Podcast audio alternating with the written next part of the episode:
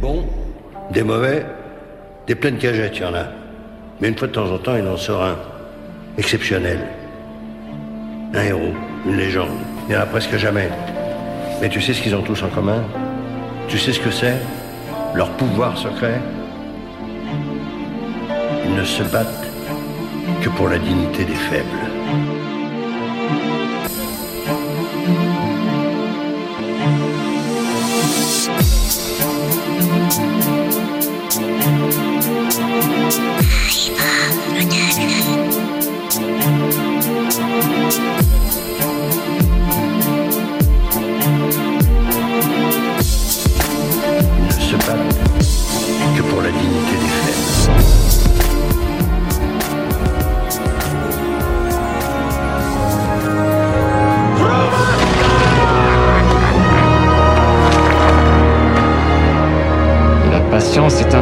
Mange sans sauce.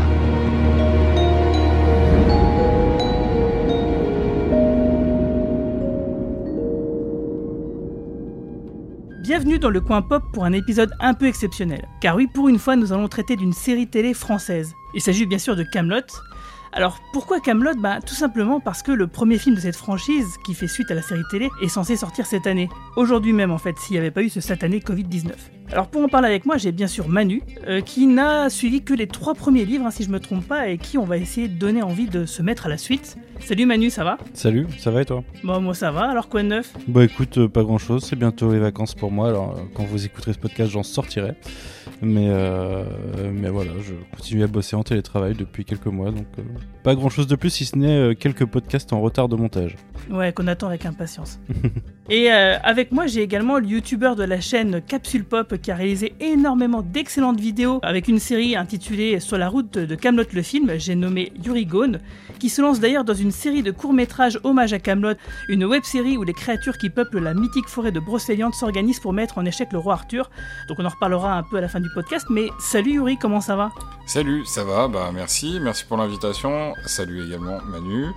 Ça va, c'est début de début d'un petit peu de vacances, mais euh, mais je prépare déjà la rentrée. Ok, on, on reparlera de- du crowdfunding à la fin du podcast, mais pour l'instant ça va, ça se passe bien? Pour le crowdfunding ou pour moi en général? Euh, Bon, pour les deux. Eh ben écoute, euh, tout va très bien en général.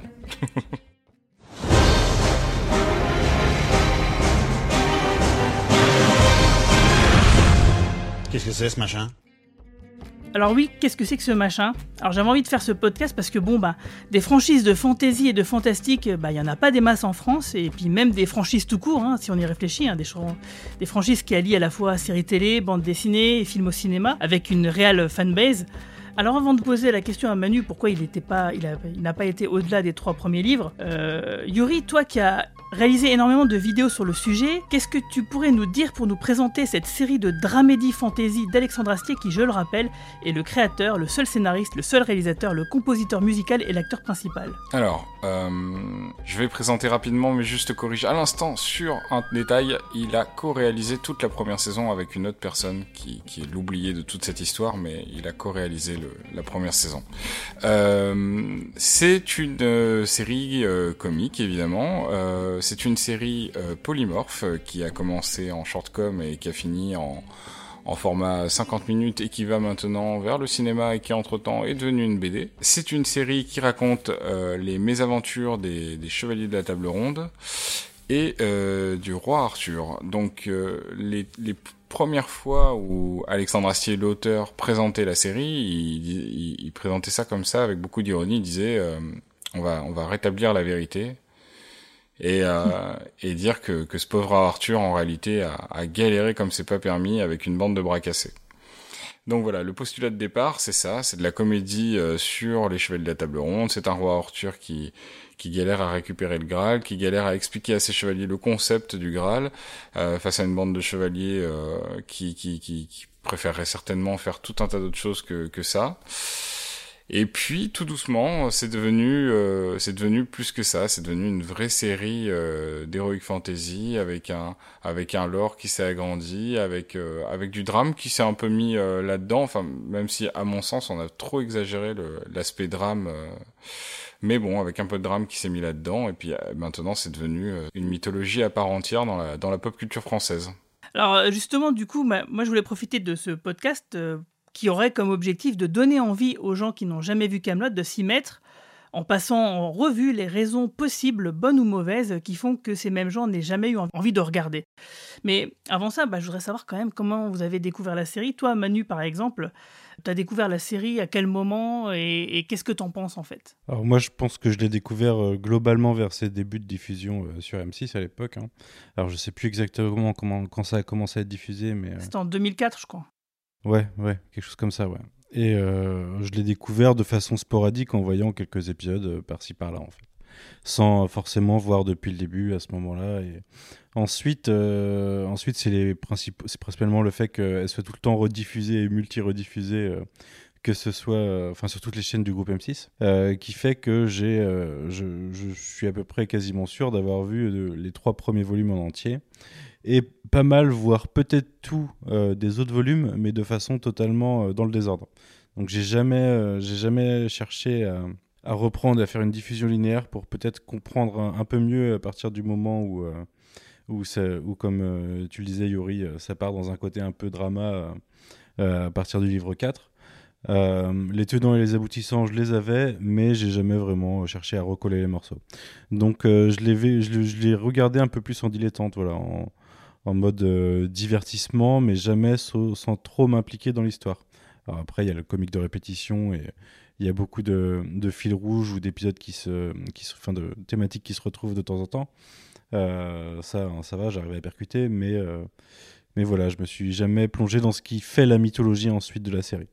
Alors pour rebondir sur une vidéo qu'a faite récemment Yuri sur le livre 5, est-ce que tu as vu le livre 5 en DVD Non, pas du tout. Ah, parce que c'est vraiment, euh, pour moi, la, vraie version de, ce livre qui n'a jamais été diffusé à la télévision, où là, on a vraiment euh, cet aspect, euh, bah, justement, série de 52 minutes qui prend mhm. vraiment son essor. Quoi. Et toi, Yuri, bah, comment s'est passée ta découverte de cet univers? Bah, C'est une histoire. Enfin, j'ai eu une chance incroyable en fait. je faisais des études de, de cinéma et à l'époque, Camelot ne s'appelait pas Camelot, ça s'appelait Irae ou Dies euh, les latinistes me corrigeront s'ils le souhaitent. Et, euh, c'était un court métrage que Alexandre avait fait, euh, qui, qui en fait c'est le c'est le le proto Camelot en réalité. Hein. Et ce, court métrage a tourné dans énormément de, festivals, et il y a un festival qui a sorti un DVD de, ses gagnants. Et le, DVD, pour une raison qui m'échappe totalement, a fini sur le bureau d'un de, mes profs, et, le, prof a diffusé ça à l'époque euh, de, devant la classe dans laquelle je me trouvais. Alors euh, tout le monde s'est extasié sur un court métrage racontant les mésaventures d'une maman cancéreuse qui cherchait une perruque.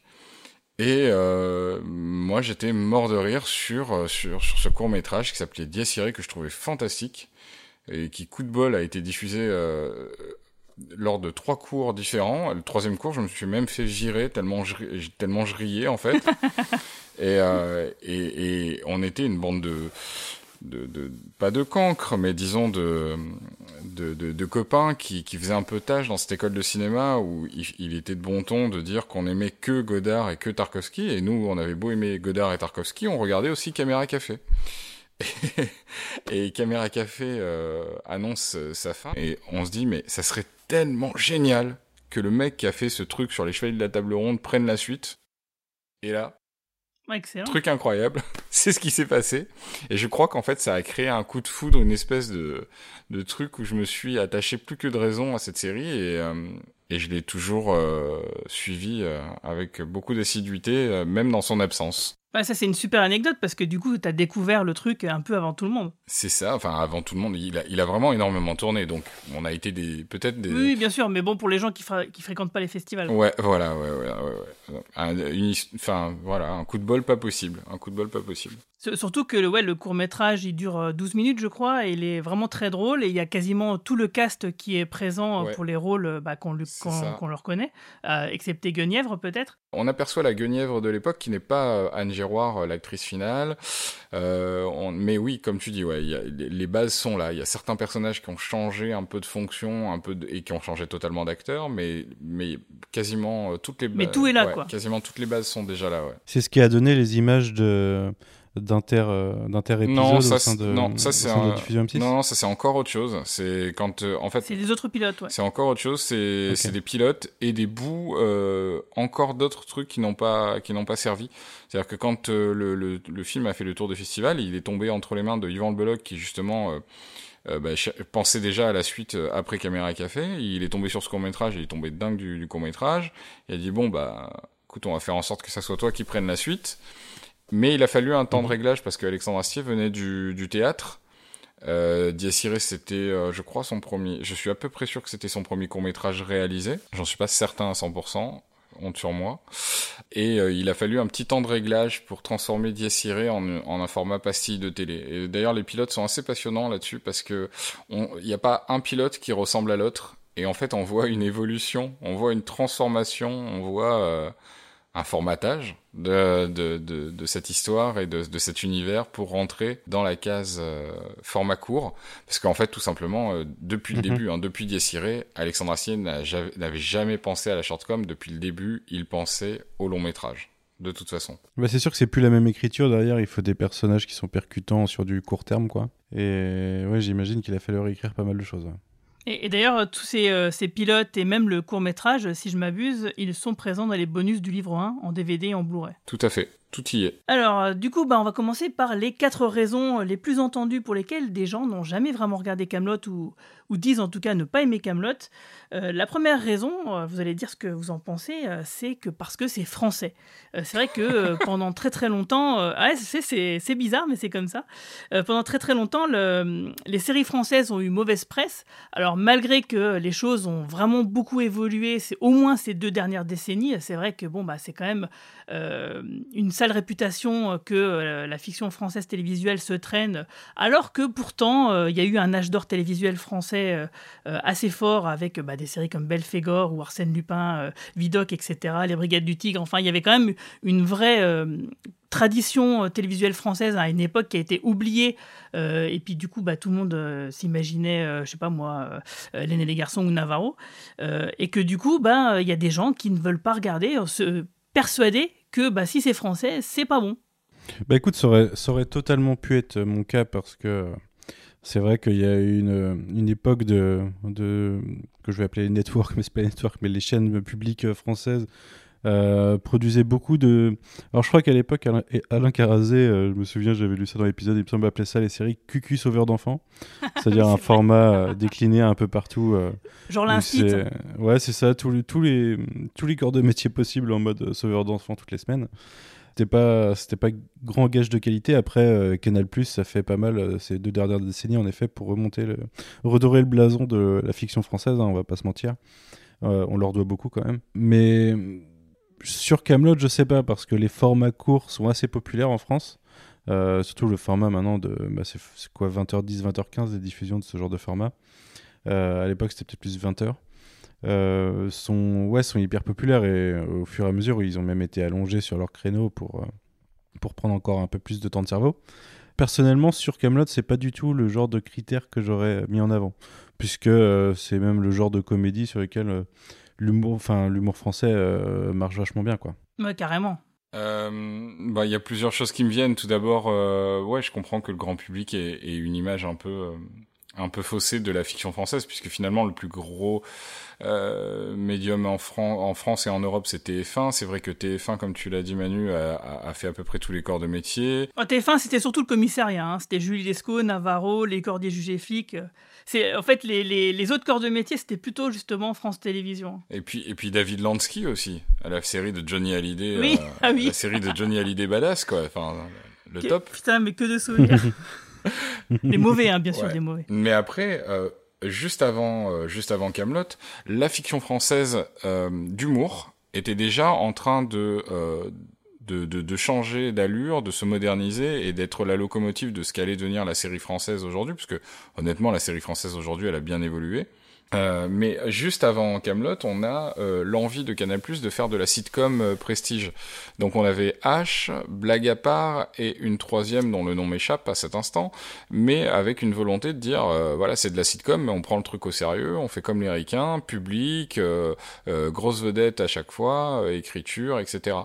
Euh, il y avait euh, ensuite il y avait le, le, format court. Alors même si le format court, le, le j'ai envie de dire le la tête de gondole des formats courts en France, c'était une adaptation d'un format canadien puisque c'était un gars et une fille. Et euh, et le donc il y avait un gars et une fille. S'en est suivi euh, également les mots de Eric et Ramsey et puis euh, Caméra Café, Caméra Café qui est un format qui est un format français, et puis arrive Camelot, Camelot qui vraiment fait quelque chose de très nouveau dans le shortcom, qui évolue et qui lui du coup fait Camelot, c'est d'ailleurs un, un, des trucs qui est, vraiment attractif chez, chez Camelot, c'est euh, cette espèce de pivot qu'il a été. C'est-à-dire qu'il arrive avec la, la shortcom, et puis Alexandre Astier a de, vraies ambitions de faire plus que de la shortcom. je crois qu'il est pas méga fan hein, de, ce format-là. Euh, il l'a fait parce que parce que c'était possible pour lui à ce moment-là, que c'est que ça lui permettait de mettre un, pied à l'étrier. Mais euh, et, il l'a super bien fait, mais je crois que c'est pas ce qu'il préférait faire. Et quand euh, Alexandre Astier fait du 50 minutes, bah, et sérieusement, et avec de l'ambition, et avec des techniciens qui déchirent, et avec des castings de folie, eh ben, il est un des premiers à le faire. Et finalement, les séries Canal+, dont on parlait il y a un instant, elles sont arrivées après ce que Alexandre Astier a fait sur M6, c'est-à-dire que tous les bracos, tous les bureaux des légendes, tous ces trucs-là qui sont arrivés sur Canal+ et qui maintenant d'ailleurs sont pompés par les autres, engrenages sont maintenant copiés par les autres chaînes, euh, et eh ben, enfin copiés, se sont adaptés sur les autres chaînes, et eh ben finalement Alexandre Astier c'est le bah, c'est le premier, c'est tout simplement le premier à avoir dit bon bah les gars si on l'a joué sérieusement quoi, parce que lui était déjà fan de HBO, il était déjà fan des Sopranos, surtout des Sopranos d'ailleurs, et il avait envie euh, il avait envie que ça ressemble à ça la série française quoi. Et, d'ailleurs, c'est super marrant euh, parce que euh, été rédacteur au Front de Libération Télévisuelle dans ces années-là.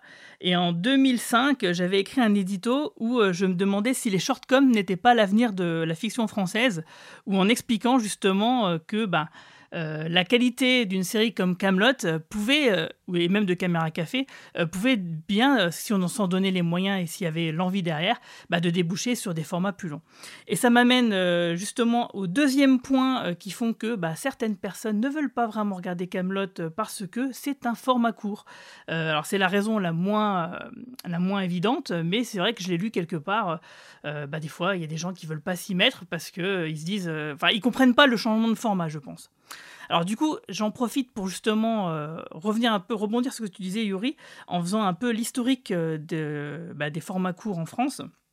Parce que bon, bah, donc les shortcoms, c'est la contraction euh, de short comedy, donc de comédie courte en anglais.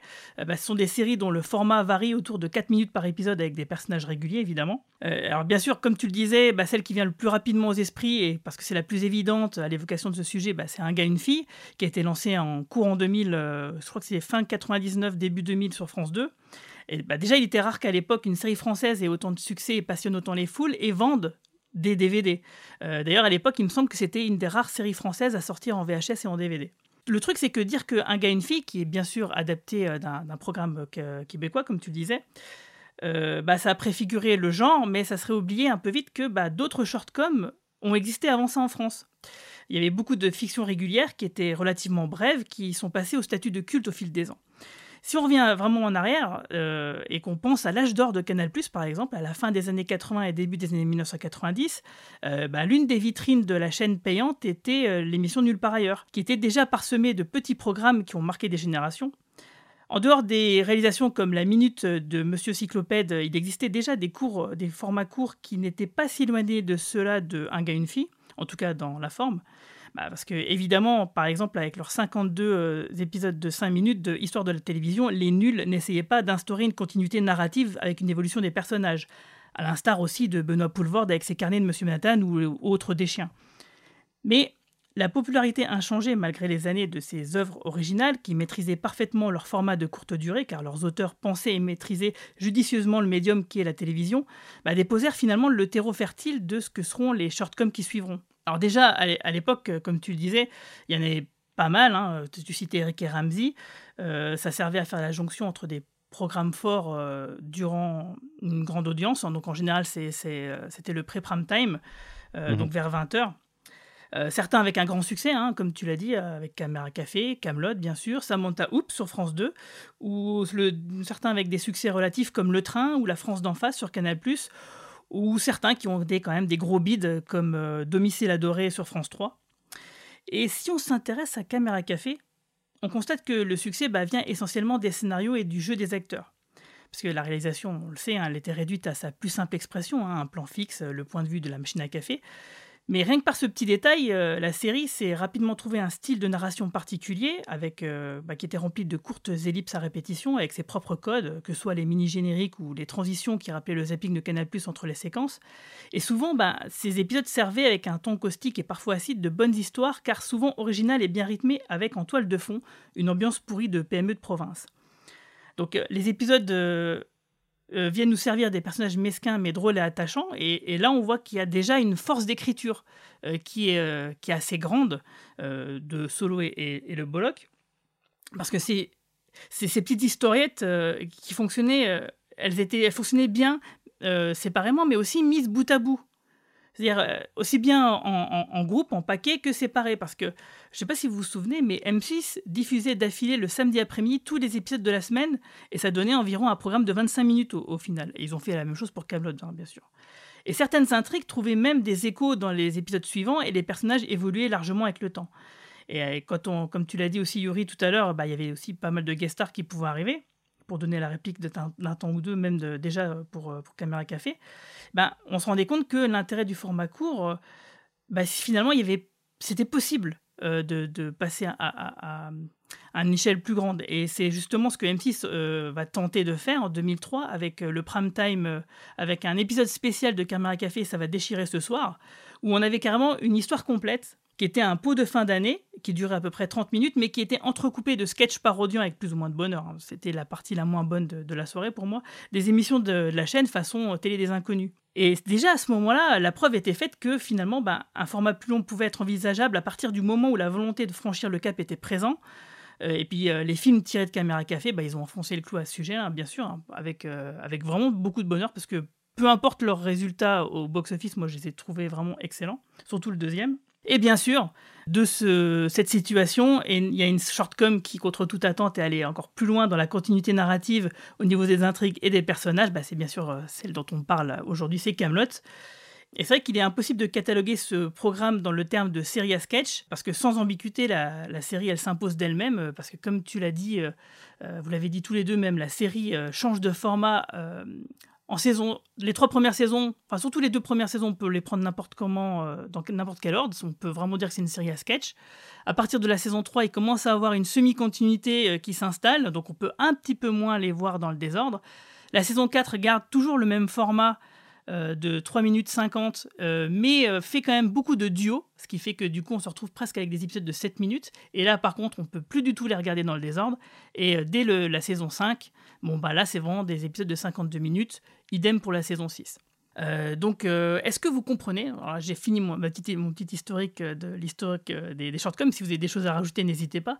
Est-ce que vous pensez que ça vous semble être une bonne raison pour comprendre que ouais, il y a des gens qui veulent pas se, lancer dedans, quoi, se dire c'est quoi ce truc un peu un peu hybride? Bah écoute, moi, je sais pas, je pense que il y a un, enfin il y, a toujours un feeling bas de gamme sur les séries, les séries de 20h15 que ce soit sur toutes les chaînes. C'est, de mon point de vue, c'est pas là pour envoyer du lourd en fait, c'est là pour euh, vendre du temps de, enfin prendre du temps de d'antenne en attendant le programme euh, prime time, comme tu le disais, c'était souvent euh, avant le prime time. Et c'est pour ça, de facto, pour moi, il y a une ambiance, enfin il n'y a pas une ambiance, il y a un il y a un sous-entendu qui n'est pas de qualité forcément sur ce genre de programme. Alors après, on peut avoir des bonnes surprises, mais là, en l'occurrence, je pense que c'est quelque chose qui peut en tout cas euh, jouer sur euh, l'a priori envers la série.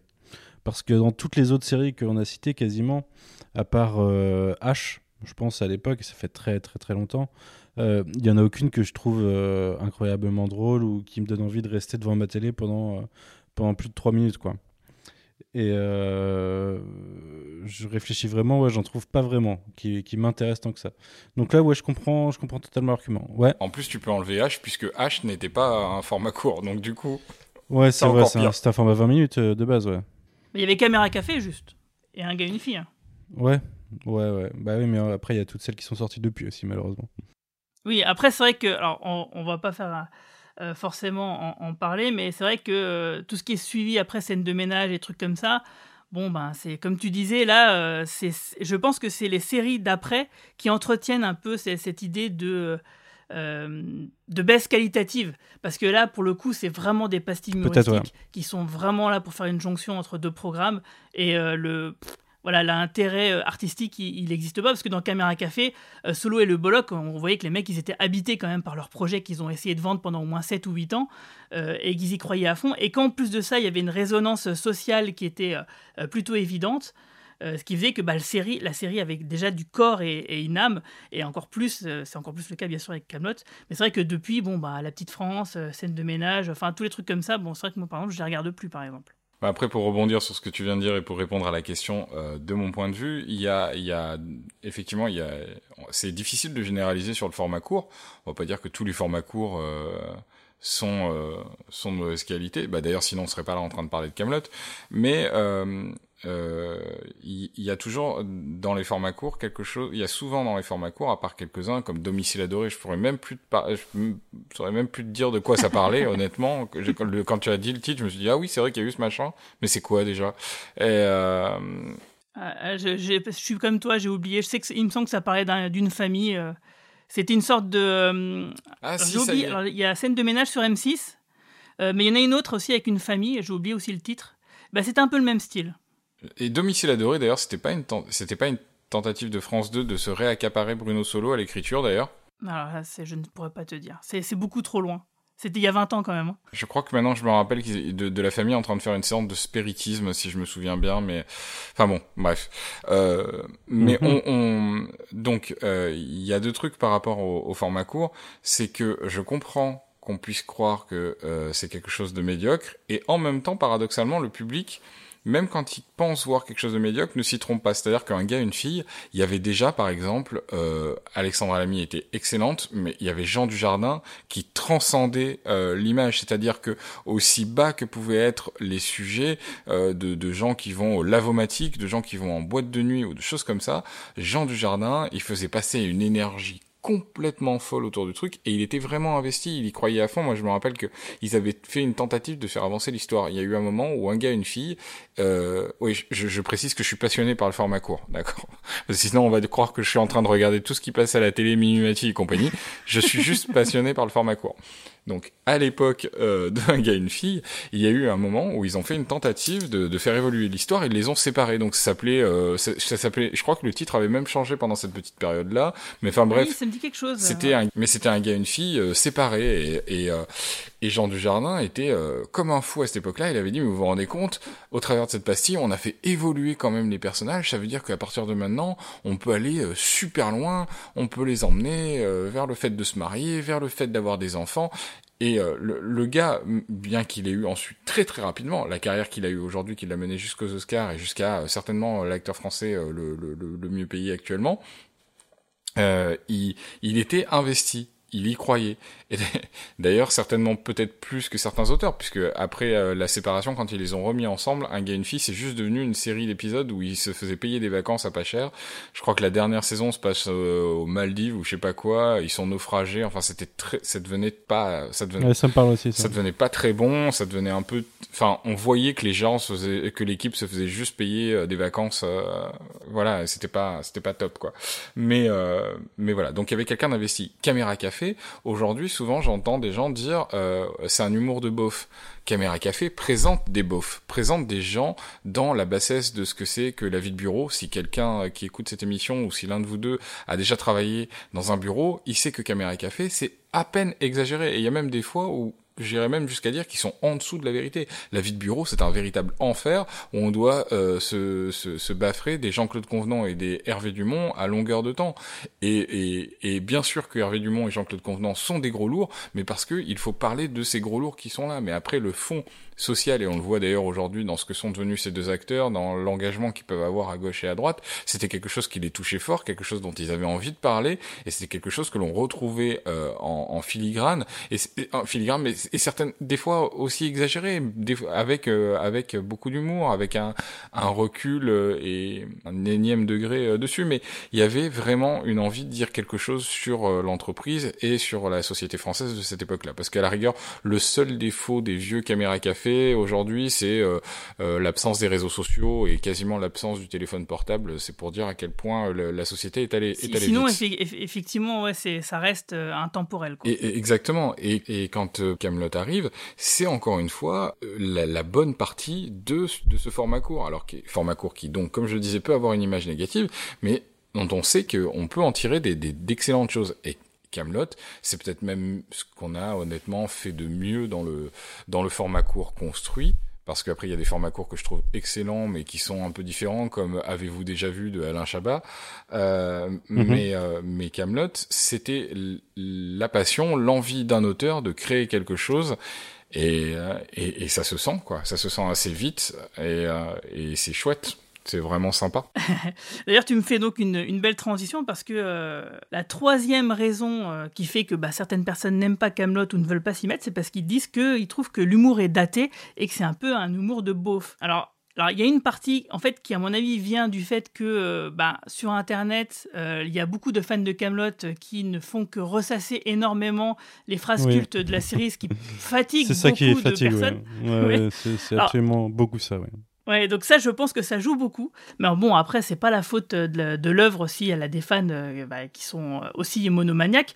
Euh, rappelez-vous qu'avant Caméra Café, bah, c'était quand même C'est arrivé près de chez vous et euh, La Cité de la Peur, où on avait donc. D'ailleurs, je, je, confesse, je faisais partie de ces gens-là qui passaient leur journée à répéter inlassablement les répliques cultes des personnages de ces films. Donc je peux comprendre que ça saoule. après, au niveau de l'humour daté, il est daté et moi, je trouve que c'est plutôt dans le bon sens parce qu'effectivement, il est daté euh, 20e siècle dans le sens où il y a une filiation. Euh, c'est qu'on cet humour là ne vient pas de nulle part. Il vient un peu bah, de Louis de Funès, euh, de Michel Audiard, euh, de Goscinny avec Astérix. franchement, les filiations, elles sont tellement évidentes que ça sert à rien de les, décrire. Elles, sont là, quoi. et par contre, il y a un truc qui, en 2020, coince un petit peu, euh, et là-dessus, j'aimerais bien avoir votre avis, même sur les choses précédentes, hein, évidemment.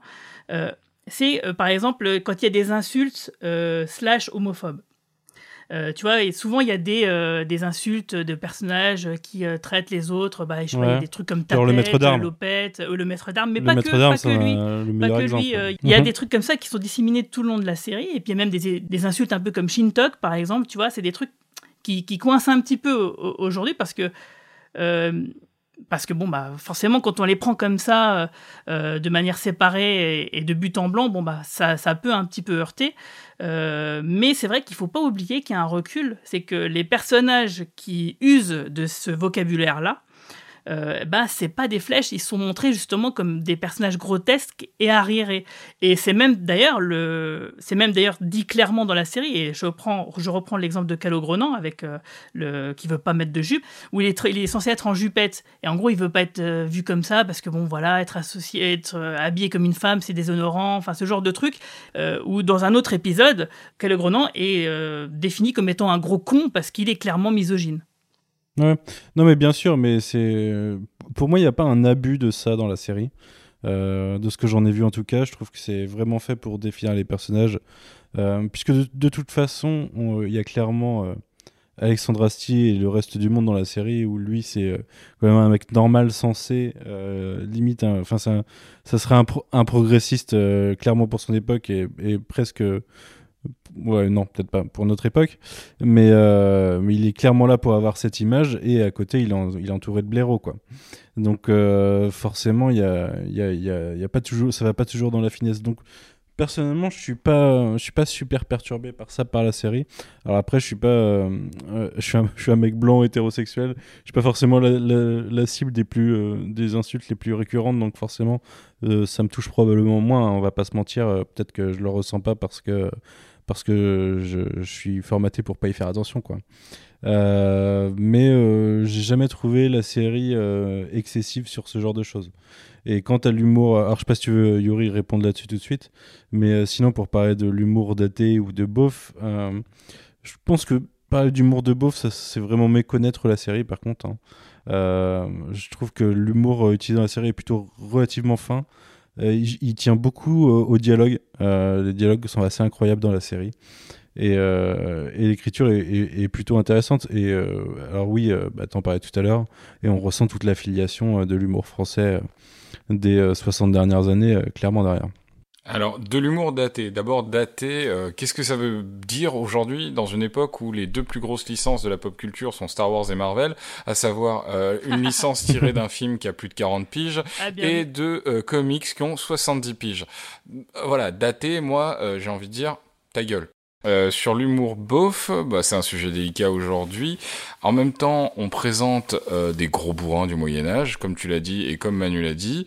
Voilà, c'est des gros bourrins du Moyen Âge. Ça va être difficile de les montrer comme des euh, comme des flèches et comme des, modèles.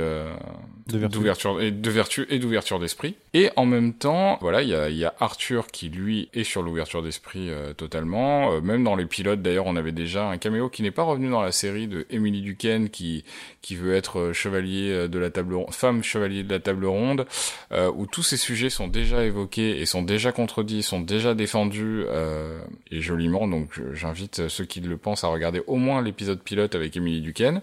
Et puis, euh, c'est une des séries françaises qui est, euh, au vu de son sujet, qui est quand même le Moyen Âge, euh, l'heroic fantasy par extension, une des séries, mais avec la plus grande ouverture. C'est-à-dire que bien que ce soit du Moyen Âge, bien que ce soit de heroic fantasy, on a énormément de populations représentées, on a énormément d'asiatiques, on a énormément de d'afro, on a, bah, enfin, il y a vraiment, euh, il y a vraiment tout le monde, alors que euh, beaucoup de séries françaises n'auraient pas fait cet effort-là, quoi. Bah, énormément, ils il y en a, mais ils sont, euh, on peut pas dire quand même qu'ils sont euh, visiblement euh, très très présents tout du long de la série. Ne serait-ce que les personnages asiatiques, est-ce que tu connais une série française, euh, une, une série française du Moyen Âge Là-dessus, tu as qui en mettrait, qui en mettrait autant, quoi? Je veux dire, il y a, il y a un personnage asiatique qui, qui, est, qui fait partie des, des seconds rôles importants dans la saison 6. Là-dessus, tu as On a Attila, Ouais, qui- Attila. on a Attila et son garde du corps qui reviennent régulièrement. Euh, voilà. Après, euh, au niveau des personnages noirs, on a le, colocataire de Alain Chabat, euh, pareil dans la saison 5. Euh, et, et tout ça au, au Moyen Âge, et sans que jamais personne ne remette ça en question. Alors par contre, effectivement, on va avoir une insulte pas très jolie qui va venir, qui va filer, mais en même temps, tout le monde se parle à base d'insultes. Donc, euh, donc voilà, et tout le monde est, tout le monde est, c'est, tous des gros bourrins en armure, donc forcément, euh, forcément, il y a des fois, bah c'est pas, c'est pas terrible. Pour, pour, euh, enfoncer le clou, moi je pense que Astier a pris la mesure de cette, cette problématique, mais un peu tard peut-être. Euh, mais en tout cas, euh, parce qu'en fait, il, il en a parlé dans un des albums euh, où il y a Caradoc qui a un racisme qui est un, le, justement un des sujets du film, hein, c'est le racisme de Caradoc, Mhm. parce qu'en fait, il, il est raciste envers les nains. C'est le, le- c'est l'album sur le serpent du lac de l'ombre.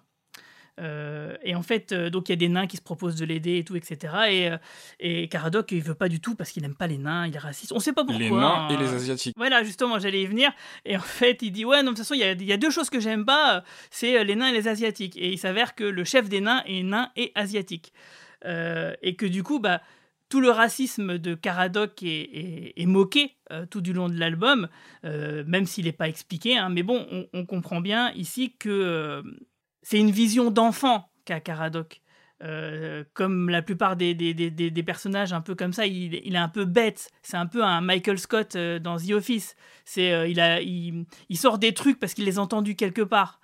Il les répète, mais il n'a pas l'air de les penser vraiment. En tout cas, il comprend pas la portée de ce qu'il dit. En fait. Mais ce qui est, mais ce qui est cool, tu vois, dans cet, ex- cet exemple que tu montres, que tu mets en, pardon, que tu mets en avant, c'est que le fait que euh, le chef des, de la tribu des nains euh, dans cet univers euh, médiéval et heroic fantasy soit un nain asiatique, c'est pas remis en question par contre. C'est juste, c'est un fait, c'est comme ah non, ça. pas du tout. Bah, et ça, c'est, tout à fait. et ça, c'est plutôt cool, c'est plutôt sympa comme ouverture d'esprit, quoi, je trouve. Je, je suis assez d'accord. C'est pour ça que je l'ai, je l'ai sorti. C'est que je me suis dit, euh, peut-être qu'Alexandre Astier s'est dit, ah, cette problématique-là, je ne l'ai pas vraiment traitée frontalement. En tout cas, j'ai peut-être pas été assez clair.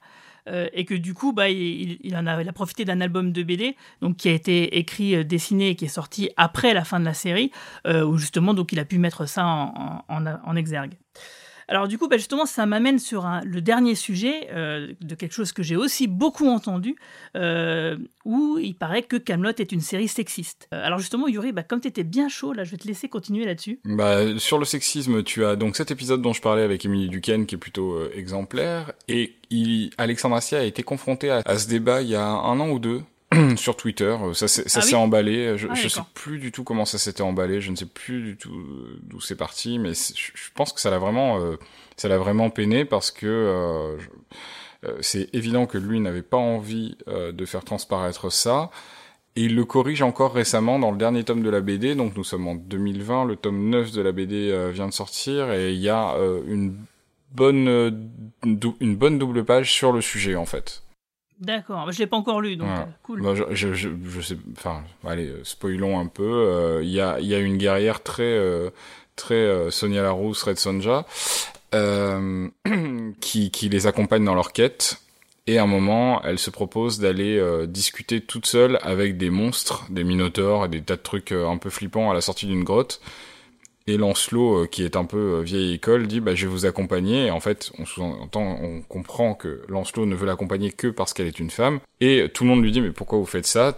Donc Arthur le premier d'ailleurs. Et elle finit par le, renvoyer dans, ses pénates euh, avec les bons arguments. Et, voilà, et on sent une vraie réponse par rapport à, tout ce débat qui, doit, à mon avis, particulièrement lui déplaire à Alexandre Astier. Bah moi je, enfin je sais pas, j'ai pas ce sentiment, mais pareil, hein, je suis toujours pas la cible. Euh, mais euh, non, je sais pas. Bah après, euh, c'est pareil, hein, c'était pas la meilleure époque pour les femmes, donc. euh, Enfin, c'était, c'est un univers, enfin c'est- mythologique et et moyenâgeux, mais c'était pas, c'est pas forcément un- une période où euh, les, les hommes étaient éclairés, donc euh, forcément ça, ça entraîne des situations qui sont Enfin, qui, ça montre des situations sexistes, hein, clairement. Mais euh, je pense pas que ça fasse partie non plus de la volonté de la série, quoi. Parce que comme je disais euh, précédemment, à chaque fois qu'il y a un personnage qui est un peu euh, sexiste, euh, misogyne, il est moqué. D'ailleurs, on parle aussi du père d'Arthur en, ces termes. Quand euh, Damigerne dit, bah voilà, nous les femmes à l'époque de Pendragon, on mangeait pas à la table du roi, on mangeait ailleurs, quoi. Euh, et qu'elle montre qu'effectivement les choses ont évolué et que voilà le statut de la femme euh, a évolué. Euh, mais il y a quand même quelque chose, moi, qui, qui me turlupine euh, par rapport à ça et qui renforce quand même peut-être cette image sexiste, c'est que si on fait passer le test de Bechdel-Wallace euh, à Camelot, eh ben, il s'avère qu'il y a très très peu d'épisodes qui le relèvent. Alors je me suis amusé à le faire sur le livre 2. Bah, il y a seulement 10% des épisodes, donc 10%, 10 épisodes sur 100 qui relèvent euh, haut la main ce, test. Alors, euh, je vous rappelle quel est ce test. hein. C'est euh, c'est un test qui met en, en- en évidence l'éventuelle surreprésentation des protagonistes masculins ou la sous-représentation des personnages féminins dans une œuvre de fiction. Donc, c'est tiré, ce des, des autrices de BD qui, qui avaient créé ce test. Et ça repose sur trois critères principaux. C'est qu'il faut qu'il y ait au moins deux femmes nommées dans l'œuvre, donc pas une figurante. hein. Euh, il faut que ces deux femmes, elles parlent ensemble. Et troisièmement, il faut qu'elles parlent de quelque chose qui est sans rapport avec un homme. Et c'est seulement si l'œuvre vérifie ces trois critères que le test est dit réussi. Et si c'est pas le cas, bah, ça peut indiquer que l'œuvre est centrée sur des figures masculines. Alors comme je vous le dis, euh, ça arrive énormément. C'est-à-dire que donc 90%, en tout cas, alors j'ai pas fait après, je sais que forcément dans le livre 5 et 6, euh, c'est plus c'est caduque, puisque bon, bah, y a quand même beaucoup plus de personnages féminins, et bah, c'est des épisodes de 52 minutes. Euh, mais surtout, il y a quelque chose quand même que j'ai remarqué euh, qui m'a choqué, c'est qu'à chaque fois que je voyais deux personnages féminins qui étaient nommés, etc., comme, euh, je sais pas, Madame Mévanouie ou Guenièvre, je me disais, ah bah c'est bon. Et en fait, non, je devais rayer ce, ce, cet épisode de, ce que je pensais être la liste des épisodes qu'elle allait réussir le test, parce qu'en fait, même s'il y avait les deux personnages féminins qui étaient côte à côte, qui ne parlaient pas d'un homme, mais d'autre chose, elles s'adressaient chacune à Arthur, chacun son tour, et au- à un qu'un moment, elles ne s'adressaient l'une à l'autre. Et ça, c'est un- quelque chose qui arrivait souvent, ce qui fait que on montre bien que la série, elle est arthurocentrique. C'est qu'on est vraiment, euh, tout est concentré sur Arthur, et que du coup, bah, fatalement, bah, c'est une surreprésentation masculine. Alors, est-ce que c'est un problème en soi? Moi, personnellement, je ne pense pas, parce que bon, bah, on peut imaginer que effectivement, il y a des œuvres comme ça, surtout bah, comme c'est centré sur un personnage qui est masculin. Bon, bah, ça facilite le fait que bah, l'œuvre, elle est entre guillemets plus masculine.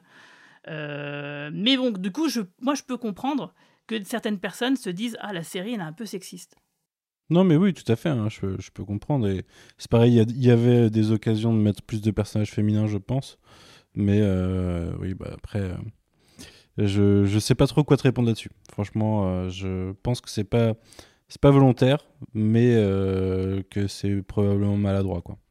Oui, parce que c'est vrai, vrai qu'il y avait, y a quand même des occasions de le faire. Et d'ailleurs, pour enfoncer le clou, euh, il y a quand même, il y a un épisode, il y a un album de, Camelot où il n'y a pas le moindre personnage féminin. Euh, c'est celui qui se passe dans une, dans une mine, je crois, avec Lancelot euh, en mais protagoniste si, principal. Mais si, il y a une créature aquatique qui est clairement féminine. ouais, ouais, enfin, elle est- c'est presque une figurante. Mais, mais voilà, tu vois, il y a. D'ailleurs, bon, ah, en, fait, comme je disais, je pense que comme pour le, les, le racisme, je pense que Asti en a pris conscience un peu tard. Euh, sur les, parce que sur les dernières saisons, bah, évidemment, ça s'améliore. C'est simplement, voilà, j'ai pris le livre 2 exprès, hein, parce que je savais que c'était très très marqué euh, au début de la série. Mais du coup, oui, je, comprends, parce que il y avait quand même des occasions euh, de faire, de mettre plus en avant des personnages féminins. Et d'ailleurs, il le fera sur le, le long cours, hein, parce que par exemple, le personnage de Guenièvre euh, prend une importance quand même considérable dans la série, euh, au, point d'être presque l'égal d'Arthur dans l'intérêt qu'on a à regarder la série, en tout cas pour moi. Euh, pour moi, Guenièvre est devenu un personnage vraiment plus que central, parce que, bon, euh, pour revenir un peu sur l'intrigue de la série, c'est vrai qu'au début, il y a quand même beaucoup de, vannes, de, de bourrins, de, euh, où Arthur rabaisse Guenièvre et que ça fait justement, ça préfigure euh, scène de ménage de ce point de vue-là. Sauf que c'est quand même beaucoup plus drôle et, mieux écrit. Et que du coup, elle s'en prend plein la poire. Et on se dit, ouais, c'est quand même, c'est gratuit. Arthur, c'est un connard, quoi. C'est vraiment le macho de base. Et en fait, on- quand on voit le livre 6, euh, il y a une vraie redcon et une vraie raison à, tout ça qui rend la chose beaucoup moins drôle hein, quand on y pense, quand on y réfléchit. Et surtout, l'évolution de Guenièvre, qui au début est une parfaite cruche, parce que bon, bah, elle était jeune, elle était mariée, c'est un mariage arrangé, etc. Elle connaît rien à la vie. Bon, bah, c'est pas vraiment de sa faute, hein, c'est aussi un peu la faute de son éducation. Et mais malgré tout, elle fait preuve quand même de euh, d'une in- certaine intelligence au fur et à mesure euh, de, de- des saisons et, euh, d'une empathie euh, qui en fait un personnage central. Donc voilà, donc je, pense que tout ça, ça peut atténuer un peu cette image un peu sexiste, euh, premier degré que peuvent avoir les gens. Ouais. Après, euh, effectivement, tout comme elle évolue, euh, il y a quand même un, un pied d'égalité euh, euh, des genres dans les premières saisons, c'est que tout le monde est très con. Là, pour le coup, euh, là, euh, on, a, on part sur une euh, crème crétin, quoi. Voilà, euh, voilà que alors avec différents styles de con, mais tout le monde est tout le monde est con, hein. Que ce soit les femmes ou les hommes. Là, par contre, c'est vraiment tout le monde euh, sur un pied d'égalité. C'est vrai, on a un bel éventail de conneries, euh, de toutes les formes de conneries qui existent. Quoi. Je crois même que l'un des plus euh, euh, des, des personnages les plus sympathiques, euh, je sais plus si c'est dans la saison 2, justement, c'est- c'est une femme. C'est cette femme mystérieuse dont Arthur tombe amoureux au pied Ah oui. d'un arbre. Et c'est peut-être justement le C'est super gentil. hein. qui est super gentil et c'est peut-être le seul rayon de lumière euh, au milieu de tout- toute cette connerie quoi. À, à part euh, qu'elle mange une fleur, mais c'est parce que à l'époque Voilà, on mangeait ça. les fleurs, mais mais euh, mais mais c'est tout quoi. Donc voilà, donc euh, pour récapituler, si euh, ça vous dérange pas euh, d'avoir une série, de voir une série française avec un format qui commence par de la shortcom pour aller vers un format 52 minutes qui vous aidera à apprécier le film, que vous ne trouvez pas que euh, l'humour de Astérix, de Michel Audiard, bah, c'est des humours de merde et que vous trouvez pas que la série, elle peut être sexiste par rapport aux arguments qu'on a pu avancer, ou en tout cas que la surreprésentation masculine ne vous dérange pas, eh ben, il n'y a pas de raison que vous ne puissiez pas commencer à regarder Camelot dès maintenant pour être prêt quand le film sortira. Alors, le film, on ne sait pas exactement quand est-ce qu'il va sortir, mais en tout cas, on va en parler tout de suite. Un petit oiseau a pris sa volée, un petit oiseau a pris sa volée, a pris ça à la volée, a pris ça à la volette, a pris sa volée, a pris sa volée. A pris sa volée sur un oranger, a pris sa volée sur un oranger, sur un an à la volette, sur un an à la volette, sur un oranger.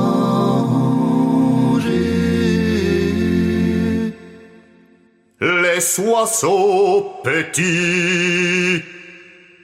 Donc voilà, on va parler du film. Effectivement, le film, si on fait ce podcast aujourd'hui, c'est parce qu'en fait, le film, il aurait dû sortir aujourd'hui.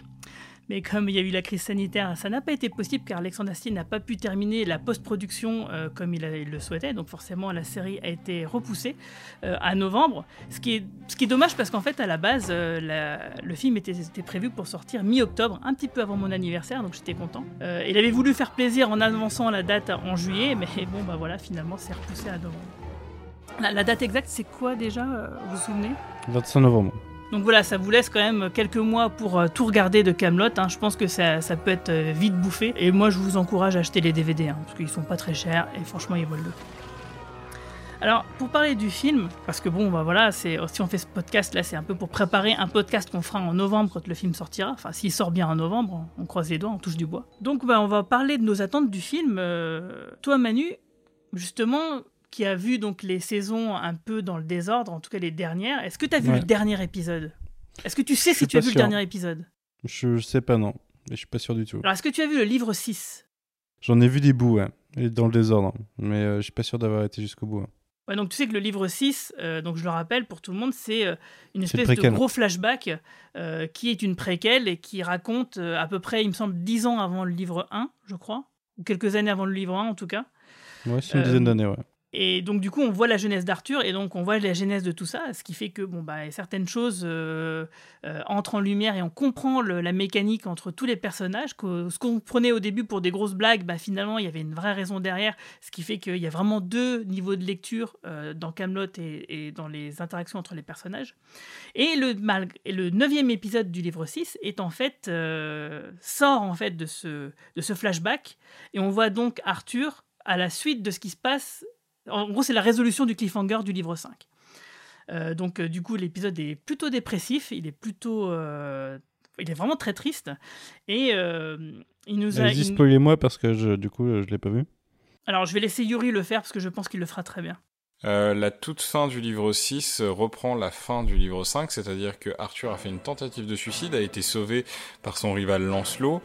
Euh, à la fin du livre 6, tout le monde vient le voir parce qu'en fait, malgré euh, qu'il ait été sauvé, il a toujours pas retrouvé le goût à la vie, donc tout le monde se, se relaie autour de son lit un petit peu pour dire au revoir au roi, quoi, finalement. Et la dernière visite qu'il a, c'est Lancelot. Et il dit à Lancelot, euh, vous savez quoi, je pense que vous avez compris que vous avez fait des erreurs, mais je sais aussi que vous avez une forme de passion pour tout ça. Euh, je vous file le pouvoir. Grosse erreur. Deux heures après avoir pris le pouvoir, euh, il fait chasser tous les chevaliers de la table ronde. Il veut que ça soit fini pour les chevaliers de la table ronde. Il devient un despote. Il brûle la table ronde, il même. brûle la table ronde euh, immédiatement. Et c'est un, un escroc qui, a, qui, est dans les, qui est dans les petits papiers du roi qui, qui vient sauver le roi, quoi. Qui, qui s'appelle Vénec, qui vient sauver le roi, qui l'emmène dans un bateau et. euh, avec ce bateau, ils vont à Rome. À Rome, Arthur se retourne euh, dans la maison de son, de son premier grand amour. La maison est déserte, mais Arthur euh, retrouve la robe de, de, de son ancien amour, retrouve sa passion, se rappelle de ce que c'était que, que, que d'avoir Excalibur la première fois entre les mains, que d'être un héros. On le voit faire quelques passes d'armes euh, au ralenti. Il se calme et il y a écrit, ah, il y a les, y a les, y a les bandes qui descendent pour faire que l'image devienne plus cinématographique et il y a écrit, bientôt Arthur redeviendra un héros. Euh, bientôt, c'est une notion hein, toute relative euh, chez Alexandre Astier, parce que bon, ça fait quand même 11 ans qu'on attend le film.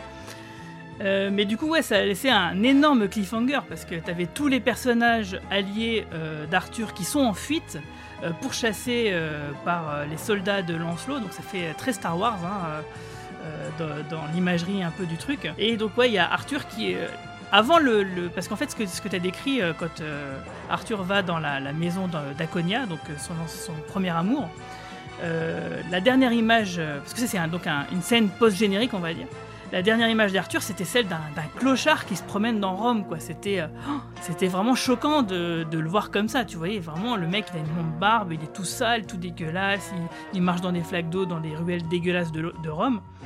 Et, donc après, on a cette, cette séquence avec une musique euh, tirée du film Joe, euh, avec Louis de Funès, euh, qui est une musique euh, assez excellente et qui du coup, bah, c'est un peu une explosion d'émotions parce que on voit du coup Arthur qui, a plusieurs flashbacks de sa jeunesse et qui fait comme disait Yuri, eh bah, qui lui redonne le, goût à la vie et l'envie de se battre, quoi. Et donc du coup, le film devrait débarquer là-dessus, sachant que normalement, il y aurait dû avoir un livre ou une, mini-série sur M6 même qui a été évoquée à un moment donné, qui s'appelait Camelot Résistance, qui expliquait ce que c'était de, vivre sous le joug de Lancelot.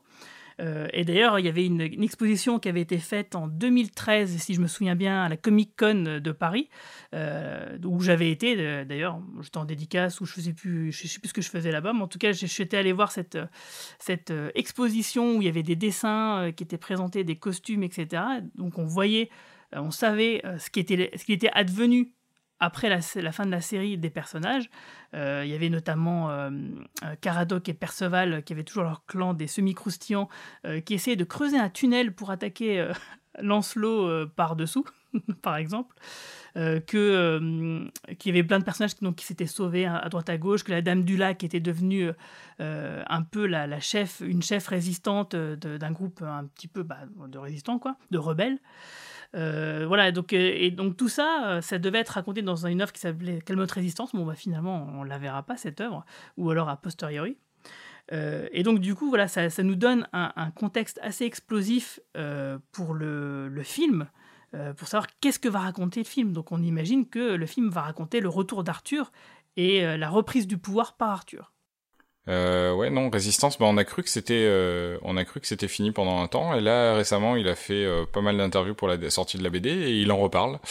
Euh, donc euh, c'est peut-être quelque chose que l'on verra. C'était clairement, bah, ça, tout était dans le titre, Résistance. En fait, ça faisait référence à la, à la France pendant la Seconde Guerre mondiale. Il y avait des clans de résistants, des clans de collabos. On suivait les deux. Et pour rebondir sur ce que tu disais sur l'aspect de Arthur, qui était choquant à la fin euh, de la saison 6 dans les rues de Rome où il marchait comme un clodo, euh, tu as euh, il y avait une planche du projet Résistance qui, est quasiment invisible. Il y a une photo floue sur Internet qui montrait la suite de ça, où on voyait Arthur qui était encapuchonné, qui vivait parmi les chiens de Rome et qui sautait de toit en toit à la Assassin's Creed. Et, euh, et, voilà, et on n'en savait pas plus quoi. Il avait juste le droit apparemment dans dans la première version de Résistance à un petit passage où on le montrait même, on montrait même pas son visage, juste on montrait ce type énigmatique qui sautait de toit en toit accompagné de chiens quoi. Et qui était certainement en train de redevenir un héros du coup. Et, du coup, bah, on a tous vu la bande-annonce, euh, donc qui est euh, sortie et qui a cassé Internet il y a quelques mois. Euh, bah, du coup, ouais, par exemple, toi, Manu, quel est, qu'est-ce que ça t'inspire? Bah moi, tu vois, déjà, j'étais pas au fait de comment se terminait la série, donc euh, de ce que je pouvais attendre du film. Donc, euh, euh, moi, j'ai plutôt apprécié la bonne annonce. Hein. j'ai trouvé ça cool. J'ai trouvé que c'était beau, qu'il y avait du budget, quoi, que ça donnait une ampleur au truc assez incroyable. Euh, j'étais assez euh, sur le cul devant Sting. oui. Euh, mais sinon, c'est pas pour autant que j'attends le film avec grande impatience parce que voilà, j'ai pas ce, j'ai pas ce background de fan de la série ou de, de mec qui suit avec attention. Donc voilà, j'ai pas, j'ai pas la même appréhension. Moi, ce que j'attends, du coup, en fait, c'est de retrouver le même genre d'humour et de dialogue. parce que je, je, reviens dessus, mais je trouve que les dialogues de la série sont assez incroyables. Euh, je connais pas beaucoup de séries qui se permettent de faire un épisode en alexandrin pour le délire à un moment, euh, ou de choses comme ça. Et, euh, et les références culturelles, enfin la, culture, le côté érudit d'Arthur retransparaît dans la série, je trouve plutôt pas mal. Et du coup, j'attends, voilà, j'attends de voir ça sur grand écran. Alors après, je pense qu'il y a tout un côté dramatique que je vais commencer à appréhender du coup, puisque c'était pas le cas jusque là. Mais euh, voilà, peut-être que je vais me faire les livres 4, 5, 4, 5 6 d'ici là, on sait jamais. Ouais, regarde-toi aller en DVD, hein. j'insiste. Et, et, toi, Yuri, qu'est-ce que tu attends du film? D'être surpris, j'espère que, euh, que, que, que, ça sera euh, aussi surprenant que l'évolution de Camelot au fur et à mesure du temps. C'est-à-dire, c'est une série qui est devenue, qui a changé de, qui a changé de format, qui est devenue transmédia, qui est aussi devenue une œuvre culte euh, fantasmé par beaucoup. Donc euh, bah, j'espère que ce sera encore de la nouveauté, que ce sera encore de l'évolution, que ce sera encore euh, la patte d'un auteur. Voilà. Après, ça serait mentir que de pas dire que j'ai que j'espère aussi de beaucoup me marrer. Et, voilà. Ah si, ouais, j'espère, j'espère juste un petit peu d'éléments d'heroic fantasy. Ouais, je suis, je te rejoins complètement. Euh, D'abord, je vais rebondir sur le côté euh, euh, humour. Il me semble qu'Asti avait dit il y a quelques temps que faire le film maintenant, finalement, c'était une bonne chose parce que bon, bah, on sait le film, il a, mis beaucoup de temps à se mettre pour des problèmes juridiques et après des problèmes financiers, etc., de budget, etc. Et il disait que bon, bah, c'était pas plus mal finalement qu'il l'ait fait presque dix ans après parce que maintenant, il a beaucoup plus envie de se marrer que auparavant, Euh, ce qui fait qu'il est un peu plus sombre et que du coup, bah, ça laissait présager que le film euh, serait plus marrant. Et donc, en tout cas, retrouverait cet équilibre euh, que beaucoup critiquent. Par exemple, c'est vrai que quand il y a le passage du livre 4 au livre 5, il y en a beaucoup qui disent Ah, c'est trop dramatique, il n'y a pas assez d'humour. Alors, moi, je suis complètement de ton avis, Yuri. D'ailleurs, j'invite tout le monde à aller regarder ta vidéo sur le livre 5. Euh, je ne trouve pas du tout, parce que les meilleures blagues pour moi sont dans le livre 5. Euh, Il y a une blague de Perceval qui m'a fait hurler de rire, elle est dans le livre 5. Et justement, je pense que du coup, l'humour fonctionne d'autant plus en, étant en contraste avec la, dramaturgie, et que du coup, c'est un peu cat- cathartique euh, par, par moment. Et donc, du coup, je trouve que voilà, le livre 5, pour moi, c'est l'équilibre parfait entre comédie et drame, et j'espère que le film euh, sera de cet acabit-là. Parce que comme tu l'as dit au début du podcast, bah, je trouve que les gens aussi, ils ont euh, beaucoup exagéré sur le côté dramatique. Quoi. Oui, c'est très dramatique, mais c'est aussi très drôle en même temps. Quand tu suis sa carrière, quand tu suis les œuvres qu'il a fait depuis, et notamment une pièce qui s'appelle Que ma joie demeure, euh, tu vois que l'équilibre, il- a su le trouver.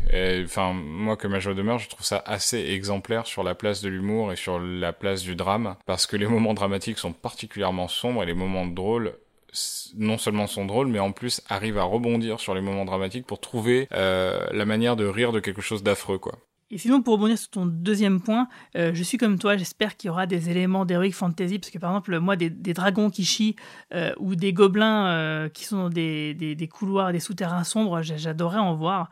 Mais hum, ça n'a pas l'air d'être l'ambiance du premier film. J'imagine qu'il y aura du sortilège, qu'il y aura de la magie, qu'il y aura Merlin et Elias de Kellewick qui bah, feront bah, de, de, la magie. J'imagine bien qu'il y aura ça. Mais c'est vrai que j'aimerais bien voir quand même une ou deux créatures.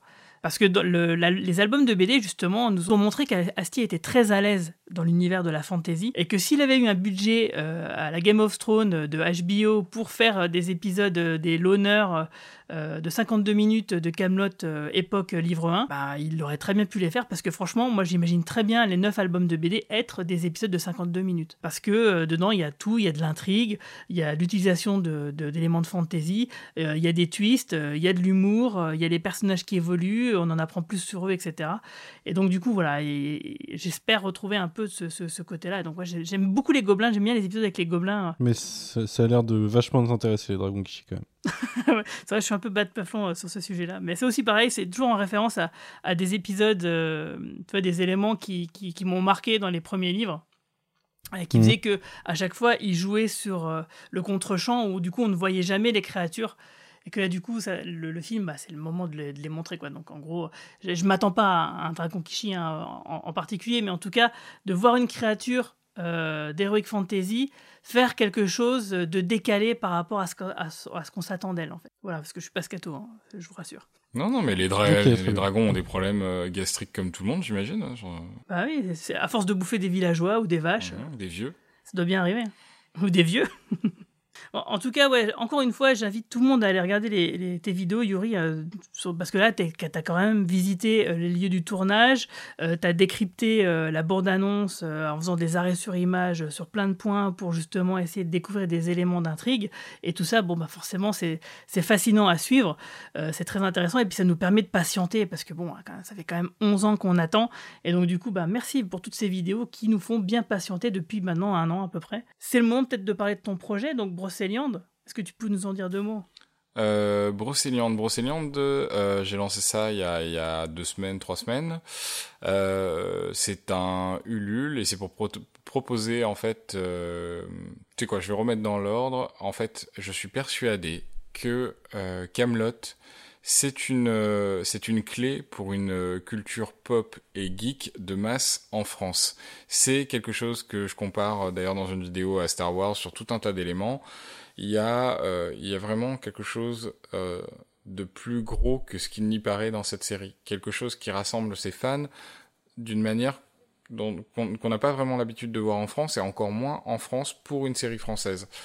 Et euh, la, proposition avec Brocéliande, c'est justement dire aux fans, bah écoutez, enfonçons le clou. Et euh, on, on, a qu'à se faire plaisir. Et comme il y en a qui se font euh, bah, des fan-films de Star Wars, des fan-films de Harry Potter, de Batman, bah, faisons un fan de Star Trek. De Star Trek. Faisons un comment oublier Star Trek ici? Euh, Faisons Ouais. faisons un fan-film faisons un fan-film de, de Camelot. Alors en l'occurrence une fan-série pour répondre au mieux à à la, à la série à, la, à Camelot. Et euh, l'idée, ça sera de revenir sur euh, des épisodes de la saison 1, à l'époque donc de la shortcom, et de proposer des petits épisodes également shortcom, qui proposeraient le contre-champ de ce qu'on a pu voir dans la série.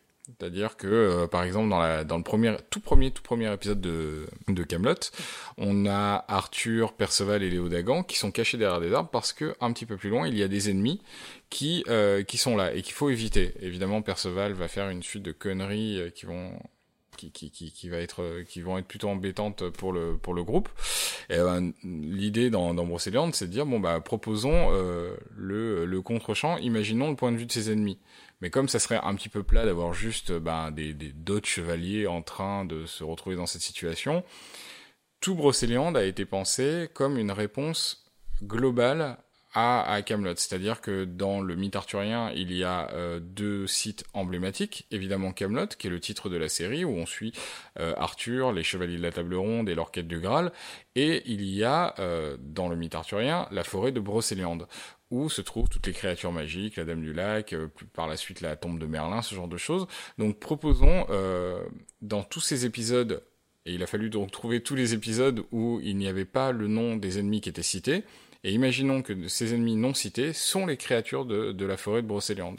Donc on aura, en l'occurrence, dans, dans le premier épisode, deux elfes qui, euh, qui ont peur de, de tomber sur Merlin, parce que Merlin, il le considère comme un, comme un traître à la solde, à la solde de Arthur, et en plus un traître particulièrement puissant. Donc en fait, euh, tout comme Arthur, Perceval et Léodagan avaient peur, eux, derrière leur arbre, on a deux elfes qui ont très peur de tomber sur Merlin et, d'être confrontés à sa magie. Et ainsi de suite, tous les épisodes sont, sont construits comme ça. Enfin, tous les épisodes, il y, en a que, il y en a que huit qui ont été écrits, quatre qui sont proposés avec le premier palier du, du LUL, et à chaque fois avec une petite, une petite intrigue euh, par rapport à un épisode que l'on a déjà vu dans la série. Et le Ulule se termine quand? Le 6 août. Ouais. Et je crois que t'as quand même des acteurs qui jouent dans Camelot qui sont sur le coup. non? Ouais, ouais, ouais. Bah, en fait, dans, dans l'année, moi, j'ai fait énormément d'interviews de, de gens qui sont liés de près ou de loin à l'univers d'Alexandre Astier et des acteurs de la, de la série avec qui euh, j'ai sympathisé et qui me font l'amitié de, de venir sur le projet et euh, qui, qui viendront jouer symboliquement des, des vieux sages, des druides. Alors, des vieux sages dans la mesure du raisonnable parce qu'on reste dans Camelot, donc la sagesse est tout à fait relatif. Euh, et donc ils viendront jouer des, des druides qui ne peuvent pas blairer Merlin parce que Merlin en fait leur crame leur business puisque Merlin soutient le Graal et soutenir le Graal c'est euh, soutenir euh, l'arrivée de la, de la chrétienté en Bretagne et donc bah, c'est la fin du business pour les druides quoi. Ah ouais, c'est, c'est, c'est très très alléchant tout ça. Donc euh, bah, j'encourage tout le monde à regarder euh, et à participer parce que je pense que ça va être un projet très intéressant. Si c'est du niveau de tes vidéos, je pense que ça sera très bien. Merci. En tout cas, eh ben, merci à toi. Merci de, d'avoir accepté euh, l'invitation pour ce podcast. hein. Euh, Merci Manu. Merci Euh, à vous. Bah, de rien. Donc du coup, bah, pour Camelot, on se donne rendez-vous quand le film y sortira. hein. On sait pas quand, on verra bien. Donc euh, moi, je ferai un petit épisode avec la team de Metz, euh, justement, donc euh, suite à la vision du film qu'on espère voir en avant-première et, faire une grosse soirée pour l'occasion. Alors j'en profite avant de vous quitter, de vous dire que le générique de début a été réalisé par Hip Hop et White Giraffe et que la musique de, de fin qu'on entend, ainsi que l'interlude qu'on a entendu tout à l'heure, eh ben, ça vient de Arnaud Léonard, qui euh, fait tout a cappella et qui, fait une, qui a une petite chaîne euh, YouTube, justement, où il fait plusieurs chants comme ça, où il reprend des thèmes euh, de la culture populaire. Eh ben, merci beaucoup à vous deux, et puis je vous dis à bientôt. Merci. À bientôt. À bientôt. Salut. Salut Ba, ba, ba, ba.